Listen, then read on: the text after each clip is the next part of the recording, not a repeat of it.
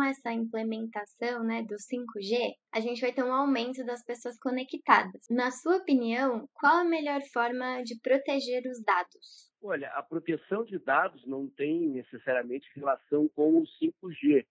Né? As vulnerabilidades existentes é, não se alteram com o 5G. Né? O 5G vai aumentar é, velocidade de processamento, vai permitir é, muito mais para empresas que lidam com grandes volumes de, de dados e requerem velocidade de processamento para terem competitividade, né? Então, a proteção de dados, ela agora, com a aprovação da nova lei, ela recebe uma regulamentação no Brasil e ela pressupõe que o usuário adote procedimentos de segurança, né?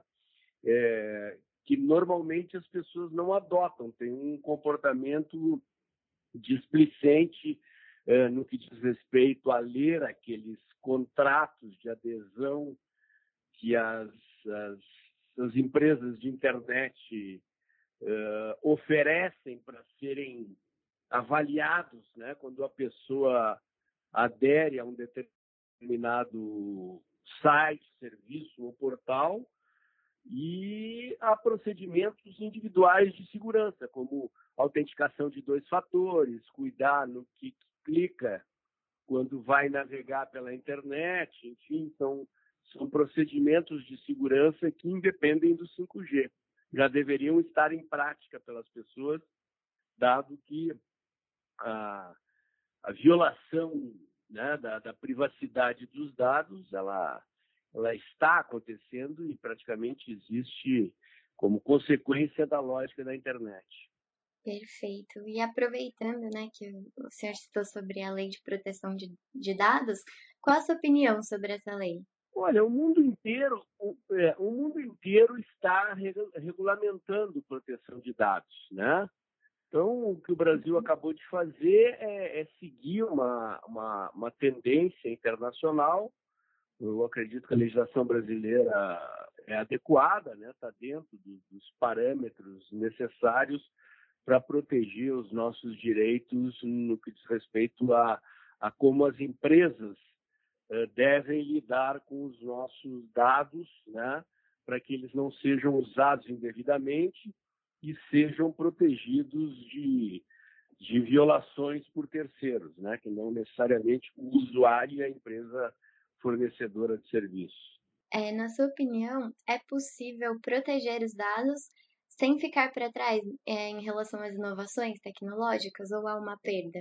Não, em princípio a, a inovação tecnológica ela não ela não não altera, né? O que acontece, por exemplo, é captura de dados utilizando aplicativos, né? É, que é o que está em discussão nos Estados Unidos. O presidente Donald Trump acusa o TikTok de, de capturar dados dos seus usuários sem saber que destino esses dados serão dados. Então, a pessoa, quando adere ao aplicativo, terá os seus dados utilizados para outros fins. Isso não acontece só com o TikTok, né?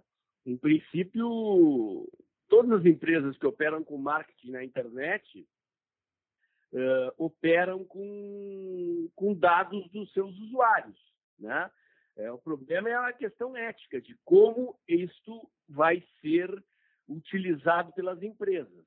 E, para isso, os países criaram as legislações. Tem países com legislações muito rígidas, é o caso da Alemanha, por exemplo, e o Brasil acaba de aprovar a sua legislação. Mas não é necessariamente o 5G ou a tecnologia inovadora. A internet permite isso, né? O que há é um limite ético, né? Primeiro, o usuário autorizou ou não autorizou? Então, quando a pessoa adere a um contrato eh, que um aplicativo oferece, quando a gente assina um aplicativo, ou que um, um, uma mídia social oferece, né? Lá dentro estão as cláusulas uh, que dizem como aquela empresa protege os seus dados e que dados você autoriza a empresa a utilizar. Né? São dados, muitas vezes não, não, não tem importância, são dados utilizados para marketing. Né? Ah, o Facebook, o Instagram, o Twitter, quer dizer, conforme você diz lá que gosta de um determinado esporte, uh, que você clica em, determinada, em determinados sites de consumo de produtos comerciais, ele vai pegar esse seu comportamento e vai direcionar a publicidade uh, de coisas próximas do seu gosto, né? Não são necessariamente dados privados, como o CPF, o endereço, o telefone, mas são dados de comportamento de consumo da pessoa na mídia social que são uh, liberados para empresas de publicidade direcionarem publicidade para aquele tipo de consumidor conforme o gosto dele, né? Então, como eu disse, isso independe da, da tecnologia. As pessoas nem sabem, muitas vezes tem aqueles, aqueles joguinhos de brincadeiras. Uh, clique aqui e veja como é que você vai ficar quando envelhecer né? Uh, aí você bota uma foto sua lá e o aplicativo envelhece você. Aquele tipo de aplicativo ali, ele está levando seus dados. No momento que você clica e aceita e não lê as condições de adesão, né? Você acha aquilo engraçadinho, vai lá, você está entregando seus dados, permitindo que a empresa que é dona daquele aplicativo capture as informações sobre o seu comportamento na rede, né? Então, tem empresas que eventualmente utilizam isso de forma antiética e para isso foi criada a legislação de proteção de dados, né? para evitar que empresas utilizem indevidamente os nossos dados de forma não autorizada ou que eles utilizem e repassem dados privados, como eu disse, CPF, endereço, telefone e outros dados, né? Agora falando um pouquinho sobre o que as pessoas estão chamando de Guerra Fria entre os Estados Unidos e a China, por essa disputa tecnológica, né, de quem vai sair na frente. É, na sua opinião, qual o papel do Brasil nesse processo? Olha, a situação do Brasil se tornou complicada porque essa discussão ela extrapolou a questão tecnológica e virou uma questão que envolve uh, soberania nacional, né? Então, o, a tecnologia mais barata e mais desenvolvida no mundo hoje do 5G é a tecnologia chinesa. Os outros competidores, né, a Nokia, a Ericsson e eventualmente empresas americanas, uh, não conseguiram ainda desenvolver uma tecnologia uh, barata e eficaz a ponto de competir com os Estados Unidos. O que acontece é que é quem tem essa tecnologia, né? E aqui eu não estou falando do consumidor, do usuário de ponta indivíduo, né? Nos nossos celulares nós vamos perceber muito pouco a diferença do 5G uh, para o 4G que já existe. Quem vai sentir essa diferença são os, os, são as empresas, né? que lidam, como eu já disse, com processamento de enormes quantidades de dados e que requerem capacidade de, armamento, de armazenamento e de velocidade de processamento. É, no sistema financeiro, em indústrias de tecnologia de ponta, é, você correr na frente é um fator de competitividade. Então, o presidente Trump ele politizou essa questão, né?